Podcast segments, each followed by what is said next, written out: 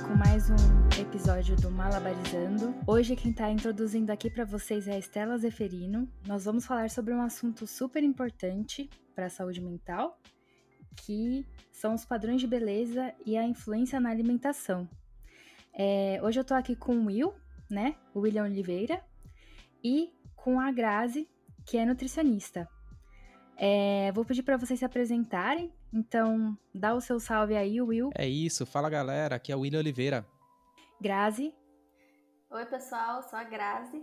Hoje então, como eu comentei no início, a gente vai falar sobre os padrões de beleza, como que os padrões influenciam nos transtornos alimentares, né?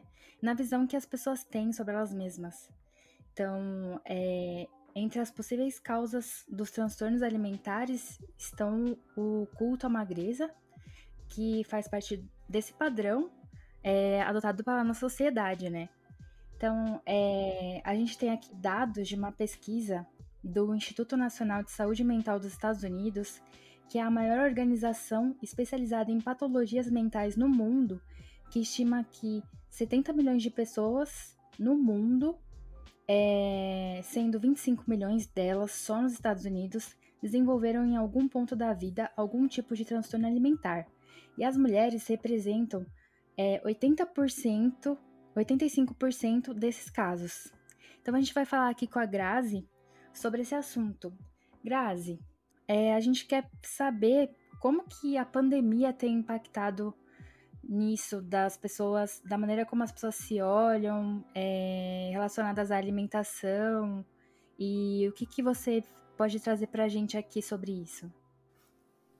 Certo. Oi, pessoal, eu sou a Grazi, né? Como eu falei no início, eu sou nutricionista. É, hoje eu atendo com foco no, na mudança de comportamento alimentar, que é uma abordagem um pouco diferente da nutrição, que a gente não, não foca em prescrever dieta, apenas quando realmente necessário, mas a gente foca muito nessa mudança da relação com a comida, da relação com o nosso corpo, né? Para que isso possa, sim, é, influenciar e melhorar a nossa saúde. E entendendo que a gente é um ser, né, que, que a nossa alimentação também influencia na nossa saúde mental e que é, alimentação não é só uma questão de modelar o corpo, então, com tudo isso em mente, é dessa forma que eu trabalho, né? Então, hoje a gente vai falar um pouquinho disso. Você perguntou sobre a questão da pandemia, né? É, nossa, influencia demais a pandemia, né, na, na questão da alimentação, até na questão do nosso corpo também, né? Porque as pessoas pararam de ficar tão ativas, né, de viver a vida normal, estão praticamente em casa, né? A maioria das pessoas fica mais em casa, mesmo que trabalhe fora, mas volta, né, para casa e vai fica mais em casa. A gente não tem mais reuniões sociais, ou pelo menos não é para ter, né? É, enfim, é, então a gente fica mais em casa, então a gente gasta menos energia, a gente fica mais ansioso também por conta por causa da pandemia, né? Das notícias, todo esse medo que a gente está vivendo, tudo isso influencia na nossa alimentação, porque as nossas emoções têm sim influência na nossa alimentação também.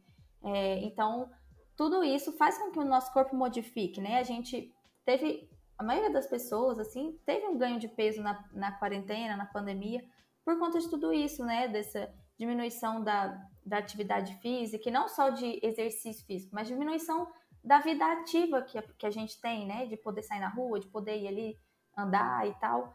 E também por conta dessas emoções que estão mais afloradas, então a gente acaba comendo mais, né? Assim, se a gente é, não presta muita atenção, a gente acaba comendo mais também. Então, tudo isso influencia no nosso corpo, influencia no nosso peso. O estresse também, né? Que aumentou demais, isso influencia demais no nosso, no nosso corpo também, na nossa saúde. Então, a pandemia super tem influência, sim. É, e, e, o pior é que durante a, a, pandemia, o uso de redes sociais, por exemplo, aumentou bastante, né? Tem informações aqui que o uso das redes subiu 40%, tipo, é coisa pra cacete, porque as pessoas já usavam durante muito tempo e agora a gente tá usando mais tempo ainda. E a gente sabe que dentro do Instagram, por exemplo, é, é um, é um culto a, a um, um, estilo de vida que não existe, né? É, um, é uma é, uma enxurrada de coisa que não tem nada a ver, né? É aquele estilo de vida que, ah, agora que a gente está em pandemia, você precisa ter uma produtividade aí, vamos, é, vamos fazer exercício, vamos se alimentar de um jeito X, vamos fazer aquela dieta Y, vamos fazer não sei o que. Então, além de já ter alguns problemas, né, que a gente vai comentar mais para frente sobre os padrões de beleza, ainda tá um, massivamente rolando essa, essa pressão em cima da cabeça das pessoas ali o tempo todo, tentando estimular esse tipo de comportamento que não é muito interessante, né? Não é muito legal. Total, William. É, as redes sociais, né, assim, se a gente não tomar cuidado, a gente é muito influenciado por tudo que a gente vê, né? Porque as redes sociais têm uma cobrança enorme, assim, com relação ao corpo, né? A gente está exposto o tempo todo a corpos perfeitos, assim, entre aspas, né? E aí, pessoas que são influencers pelo seu corpo, é, pessoas que ficam mostrando sua alimentação de uma forma perfeita também, né? Então, se a gente não toma cuidado, gera muita satisfação. E não só com relação ao corpo, né? Mas tudo na nossa vida, assim. Essa questão até da produtividade que você falou, né? No começo da quarentena tava assim, o pessoal com uma influência, assim, tipo, divulgando, né? O quanto eles estavam produtivos. É como se, tipo assim, ah, o vírus não vai parar minha produtividade. E aí algumas pessoas que às vezes é, estavam mais abaladas emocionalmente, não conseguiam ter essa produtividade, se sentem culpadas, né? Por isso, então gera essa culpa, gera essa comparação. Então as redes sociais é total, gera total comparação, isso é muito perigoso mesmo, a gente precisa prestar mais atenção nisso. É, não, e, e, é foda, né? Porque esse tipo de comparação gera dados como, por exemplo, é, tem uma informação aqui do Hypeness que fala o seguinte: tem uma pesquisa que mostrou que o Brasil se tornou o país que mais faz cirurgia plástica e procedimento estético do mundo. Entre 2016 e 2018 teve um aumento de 25%, e esse número são de pessoas entre 13 a 18 anos, que aumentou 141% de, de pessoas fazendo cirurgia plástica para ficar em um determinado padrão. Velho, é, é, isso é no Brasil. Muito. Não, essa questão das cirurgias plásticas é. E é até perigoso, assim, né? Assim, é, recentemente teve uma notícia de uma blogueira, influencer, que morreu depois de fazer uma lipo, né? Então, a gente vê aqui essa busca por esse corpo, essa pressão que é colocada estética, né? Faz as pessoas buscarem, às vezes, até procedimentos perigosos para elas. E põe em risco a saúde, a vida mesmo, né? Delas em busca disso. Grazi, você falou que você atende pessoas para falar sobre o comportamento alimentar, certo? Sim. Como que isso é visto pelas mulheres? Porque a gente sabe que, como eu falei no início, é, tem a pesquisa que fala que as mulheres são as mais atingidas. Como que você enxerga isso nos seus atendimentos? Nossa, é muito real, assim, o quanto a insatisfação corporal e o quanto a imagem que a gente tem sobre o nosso corpo influencia na nossa alimentação, é, porque a gente, assim, é como se, se fosse um ciclo, né? A gente fica insatisfeita com o nosso corpo por causa de padrões que são colocados na nossa mente, né? Padrões sociais. É, a alimentação, ela vira uma mera forma de modelar o, o corpo. Então, em vez de da gente levar em consideração todas as questões que envolvem alimentação, né? Que é questão afetiva, questão emocional, é, a questão de, uma, é, de nutrientes também é importante, mas ela vira como se fosse assim remédio, né? Como se fosse um meio para atingir um fim. E aí, nisso, surgem as dietas restritivas, né? Surge a contagem de calorias, surgem todas essas questões com alimentação que as pessoas ficam obcecadas, né? E aí surge todas aquelas crenças de que, ai, ah, não pode mais comer carboidrato, não pode mais comer açúcar, porque senão você vai engordar e engordar é uma coisa horrível, né? Até isso é, a gente precisa entender também de onde que vem essa construção, né, que, que foi colocada na nossa cabeça de que hoje em dia, né, a magreza é vista como virtude, enquanto a gordura é vista como algo horrível, como algo sujo. Então, assim, você engordar, você ganhar peso é como se fosse um absurdo, né? E aí você tem que se restringir, você tem que é, fazer uma dieta restritiva, cortar alimentos que você gosta, e aí você não tem mais prazer na alimentação também. É, e aí, com isso, né, surgem todos esses comportamentos ruins que a gente vê com a alimentação, né, de da gente cortar alimentos, da gente tirar tudo que a gente gosta por, por medo, né, de engordar, porque a mídia fala que não pode, porque falam que tem que ter um, um tipo de alimentação específica para você atingir um corpo X. Né? Então, tudo isso tem muita influência, assim, é como se fosse um ciclo, né? As pessoas ficam insatisfeitas, aí fazem uma dieta, E aí essas dietas também, né? Essas dietas da moda são formas de deixar a gente presas é, no, nesse padrão, né? Então, assim, faz uma dieta, aí até a pessoa consegue perder peso, mas aquilo não é sustentável. Aí a pessoa volta a ganhar peso, ou então abandona a dieta e começa de novo, né? Vira um ciclo. Ela tá cá toda hora buscando a solução mágica para poder emagrecer, porque o objetivo de vida virou o emagrecimento, principalmente em mulheres.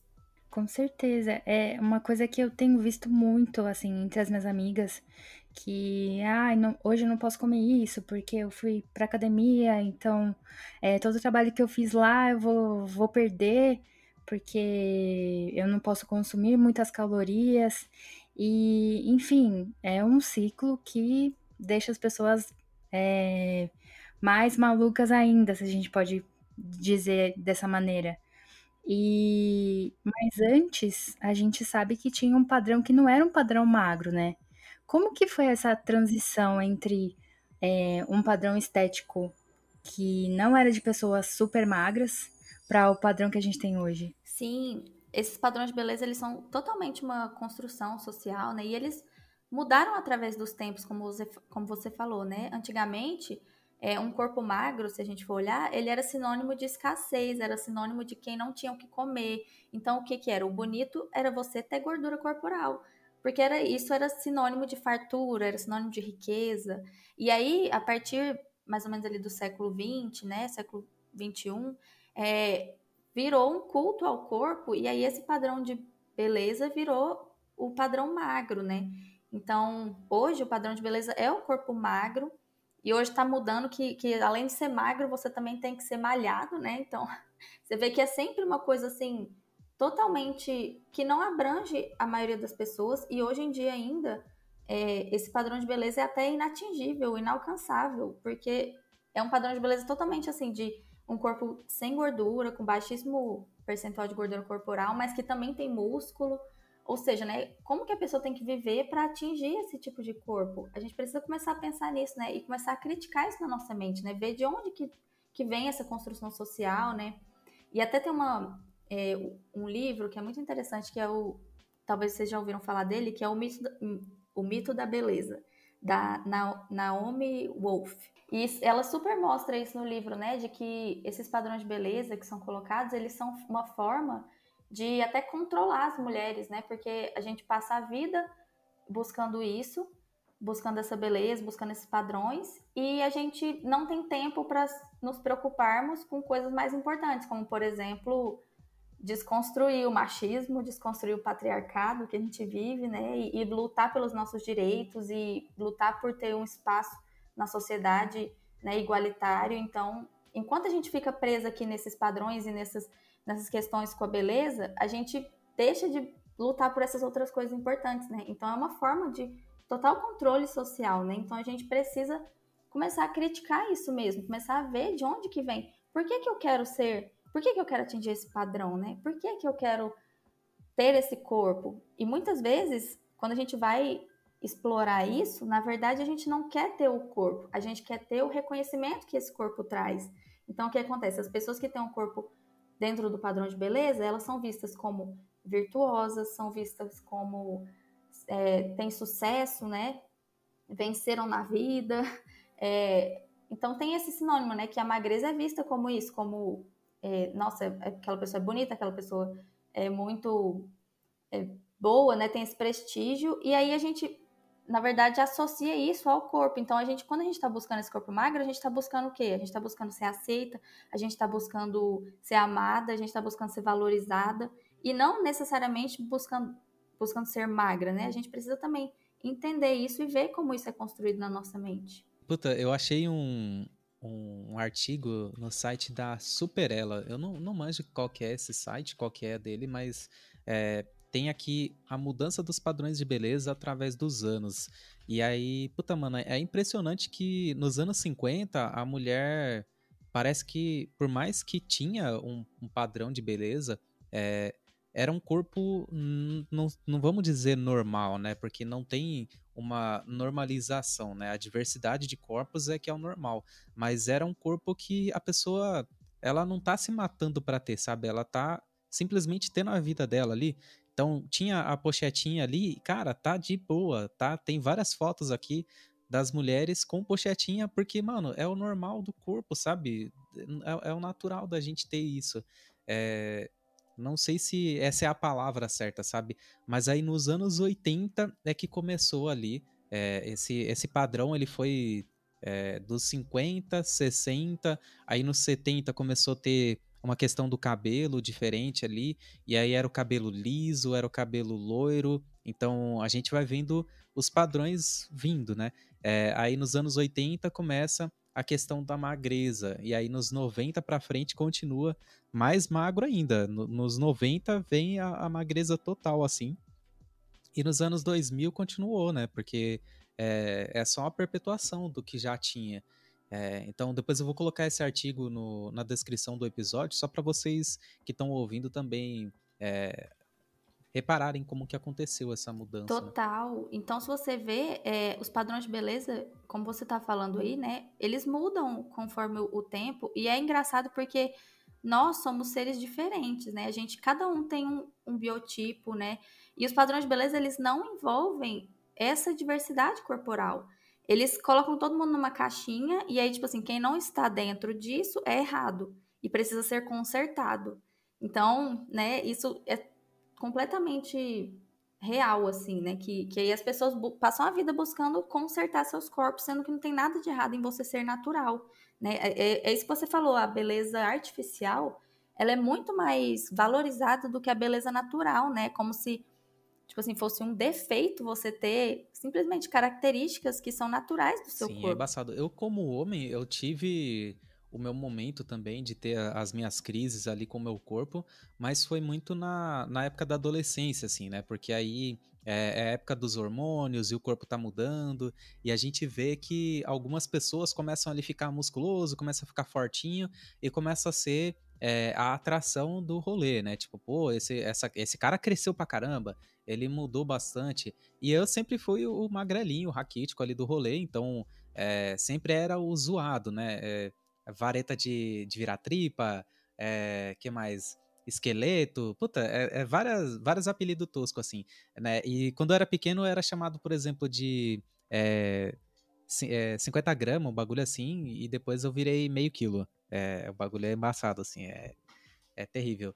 E para as mulheres, tem alguma época onde isso acontece também? É a mesma época, assim, é tipo ali na adolescência que começa a rolar essa comparação com outros corpos? Ou, sei lá, é, é mais na idade adulta mesmo, na fase adulta, né?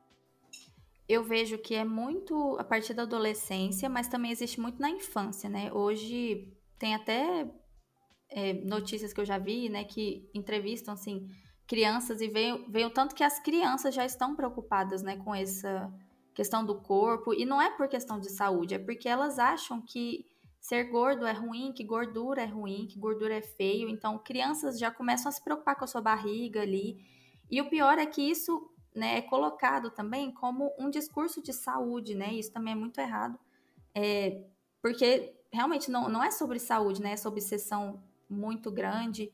E isso da gente querer modificar nosso corpo para um padrão inatingível não é sobre saúde isso. Mas é colocado como saúde por quê? Porque esse discurso acaba vendendo, né, pela indústria. Mas enfim, né, você perguntou na questão da adolescência, da infância. Eu vejo muito que começa muito na adolescência, mas também os pais têm trazido, porque os pais já, né, já estão insatisfeitos com o corpo e acabam passando isso para as crianças, e a gente tem que tomar muito cuidado com isso, né?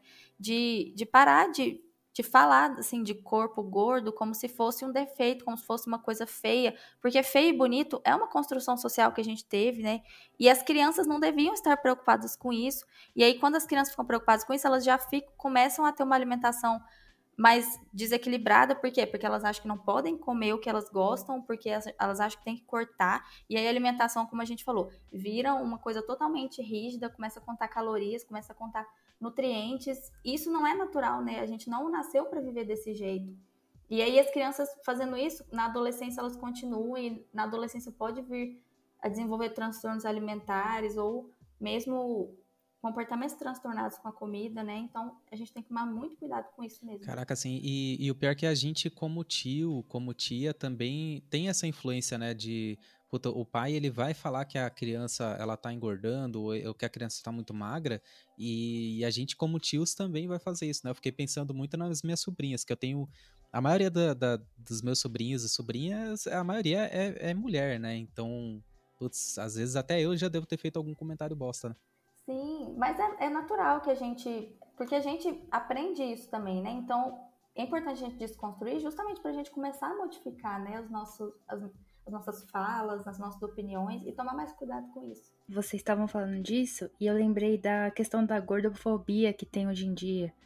Que das pessoas começarem a perceber o quanto é, isso de, ah, eu quero ter um corpo magro, é prejudicial e que, que não é o correto, né? Que não é porque você tem um corpo magro que você é uma pessoa saudável. E você percebeu isso no, nos seus atendimentos? Como que tem sido? Assim? Muito, muito, assim. É, hoje o magro é considerado saudável, né? O magro é visto como saudável e, assim, isso envolve até questão de... É, questões de IMC, né? Que é o Índice de Massa Corporal, que é o que é mais utilizado, assim, para determinar se a pessoa tá saudável ou não, mas que é uma coisa totalmente errada, porque a gente divide ali o peso pela altura da pessoa, mas não está levando em consideração massa muscular, não está levando em consideração osso e várias outras coisas que, que tem no peso, e também não está levando em consideração os hábitos de vida da pessoa, né? Que os estudos hoje têm mostrado que os hábitos de vida são o que mais influencia na saúde e não simplesmente o peso, né?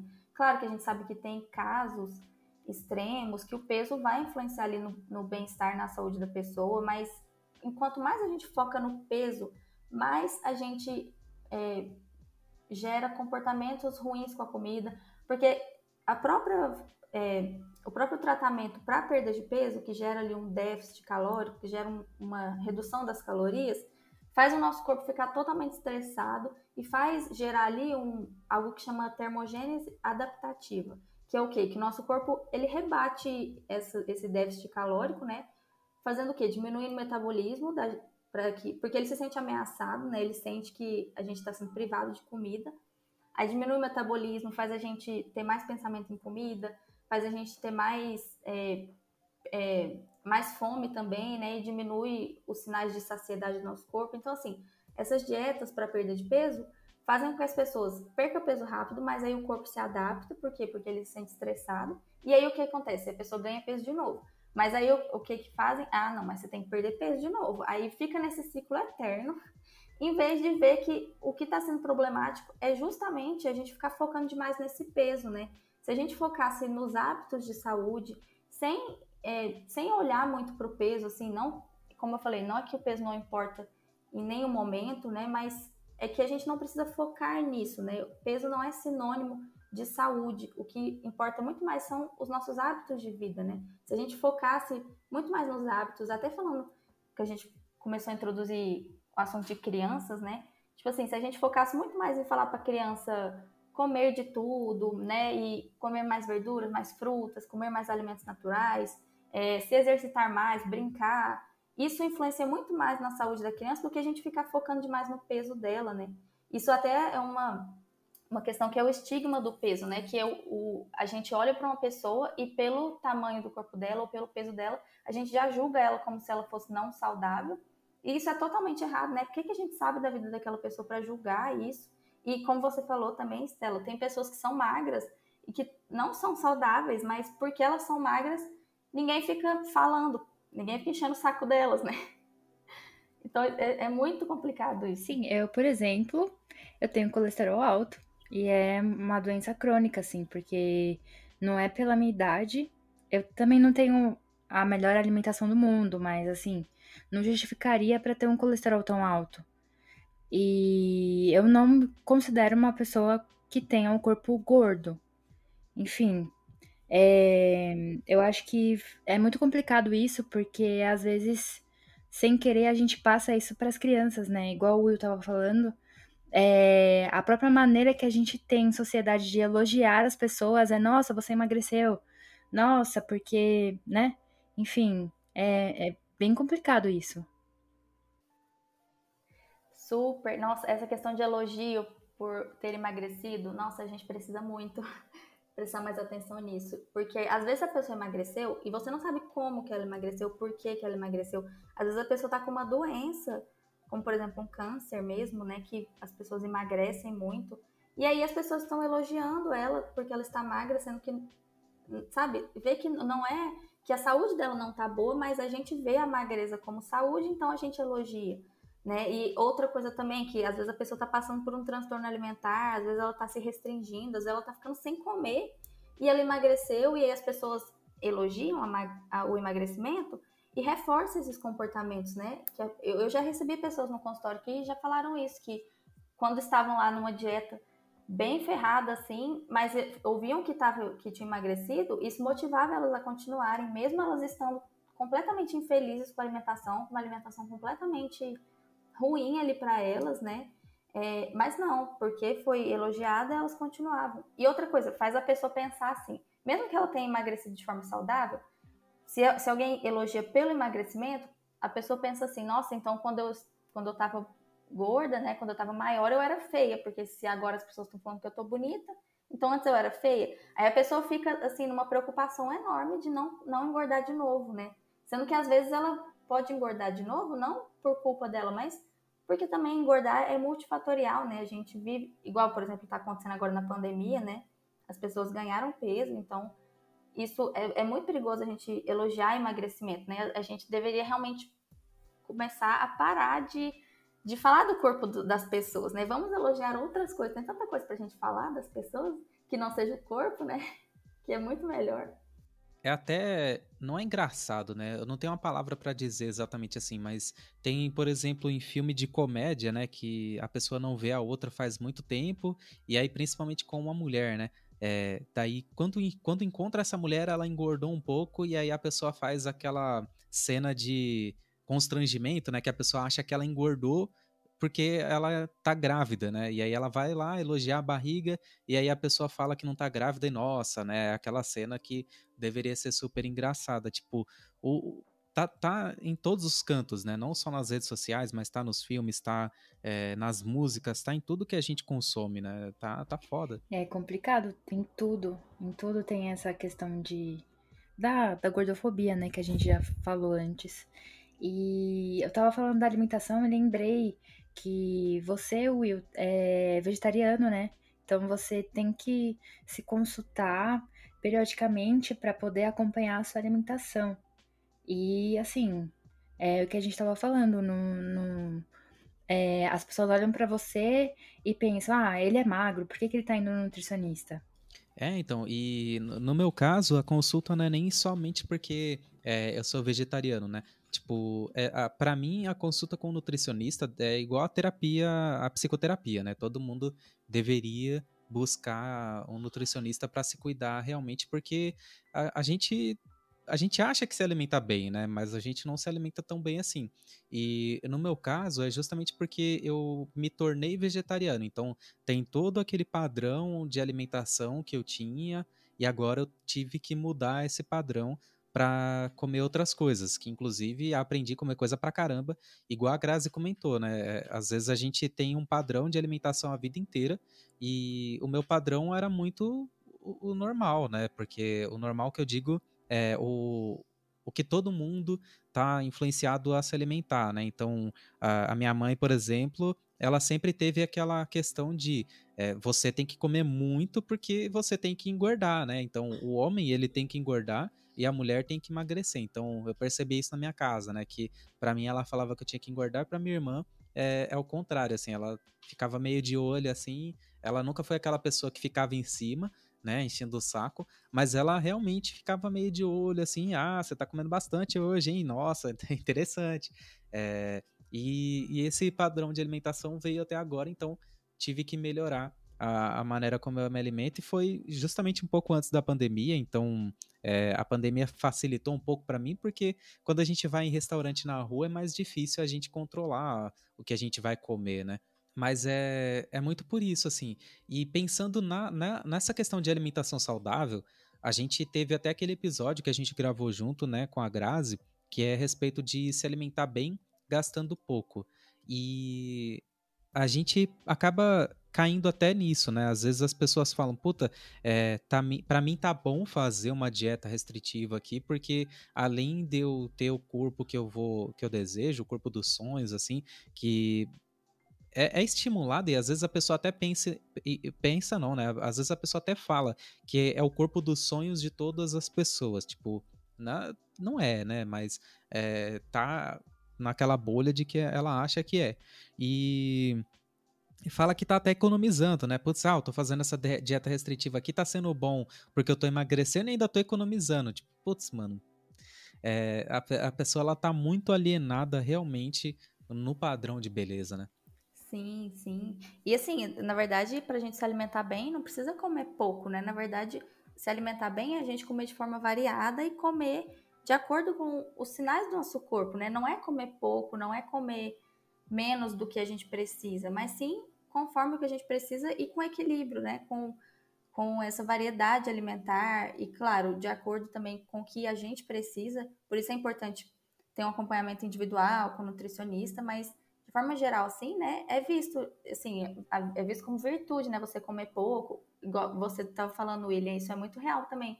Mulheres, né, que se comparam, é, assim, que, que é colocado, tipo assim, que mulher tem que comer pouco, porque tem que ser magra. Então, aí, quando a mulher, se a mulher tem mais fome, ela não pode ter mais fome, né, porque se ela comer mais, ela vai ser julgada, ela vai, vai ser comentado o prato dela, então, isso é muito, assim, tudo isso é interligado, né? E a gente precisa prestar atenção nisso mesmo. Cara, isso é muito triste, né? Porque acaba que é, tudo o que a gente vai fazer, a gente não faz o que a gente quer realmente, né? A gente não tem essa liberdade para ser quem a gente é, a gente é, né? Não, não tem como.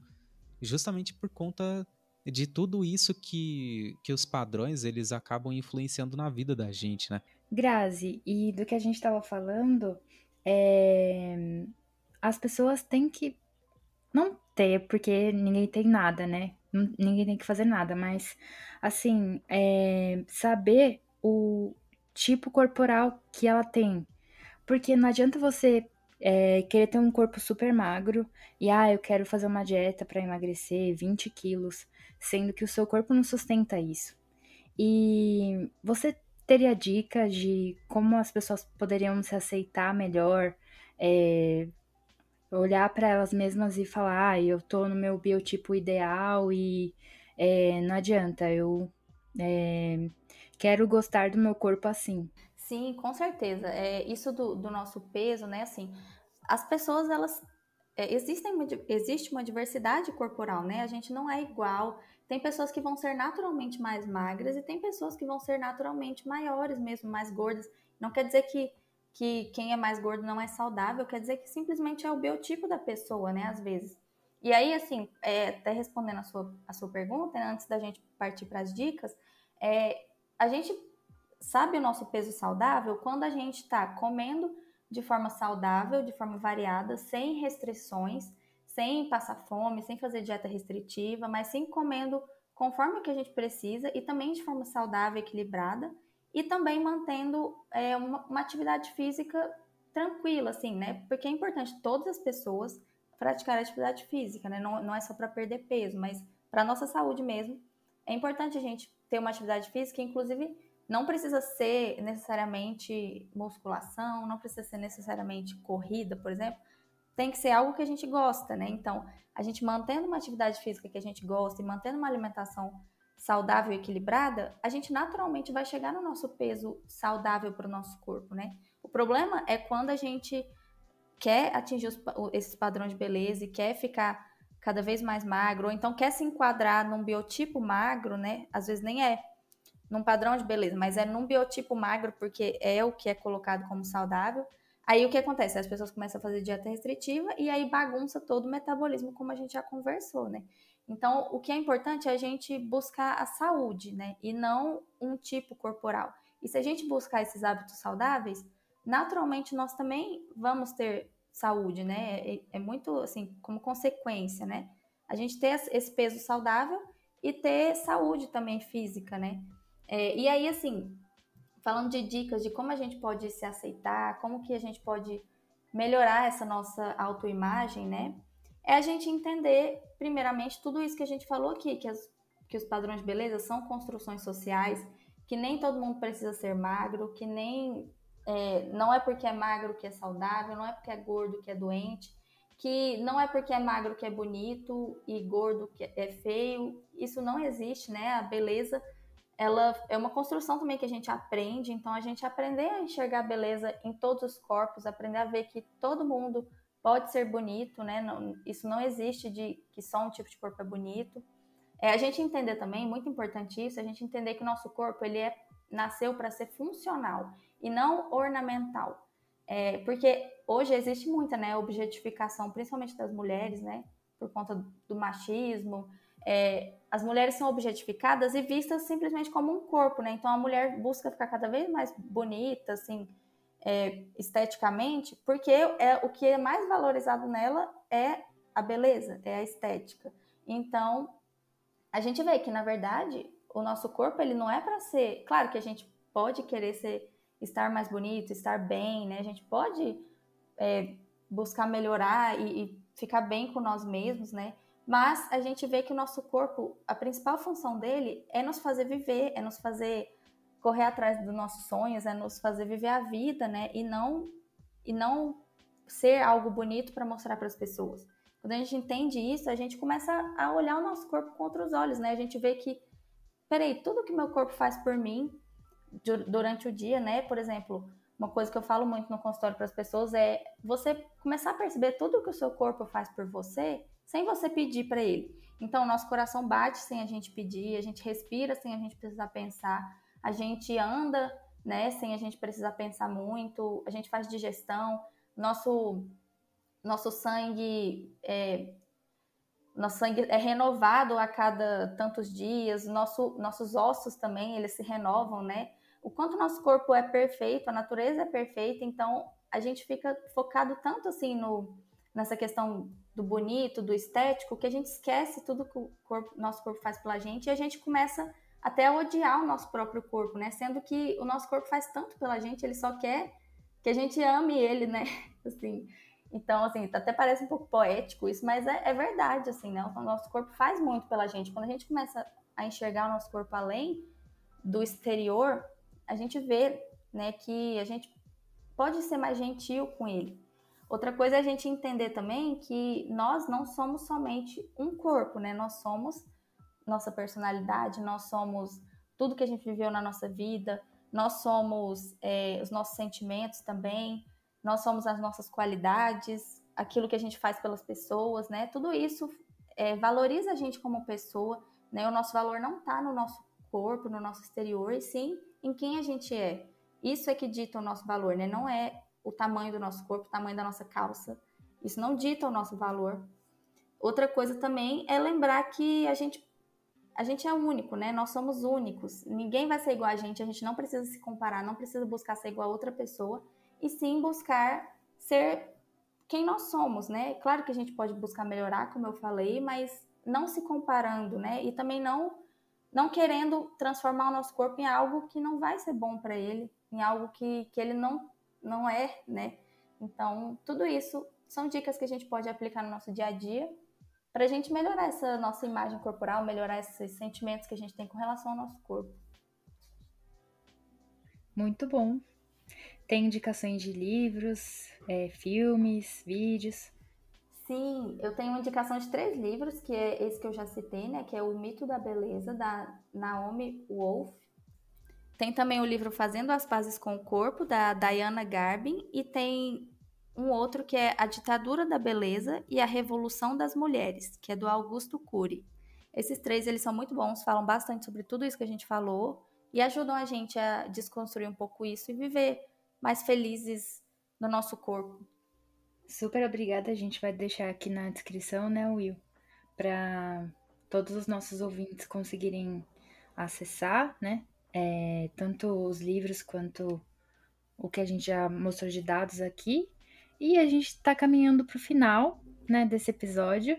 Eu quero agradecer a presença da Grazi, que deu um super apoio para a gente aí para falar sobre esse assunto tão importante.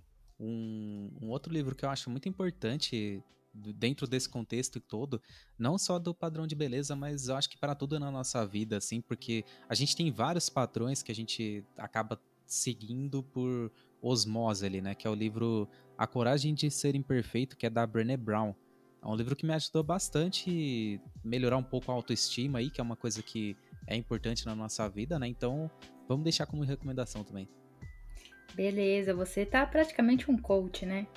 Misericórdia. Não. Brincadeira. Então, obrigada, Grazi. Obrigado, Will. E é isso, a gente se vê num próximo episódio aí. Obrigada a todo mundo que ficou até o final para escutar a gente falar. Valeu, galera. Um beijo. E é nóis. Falou.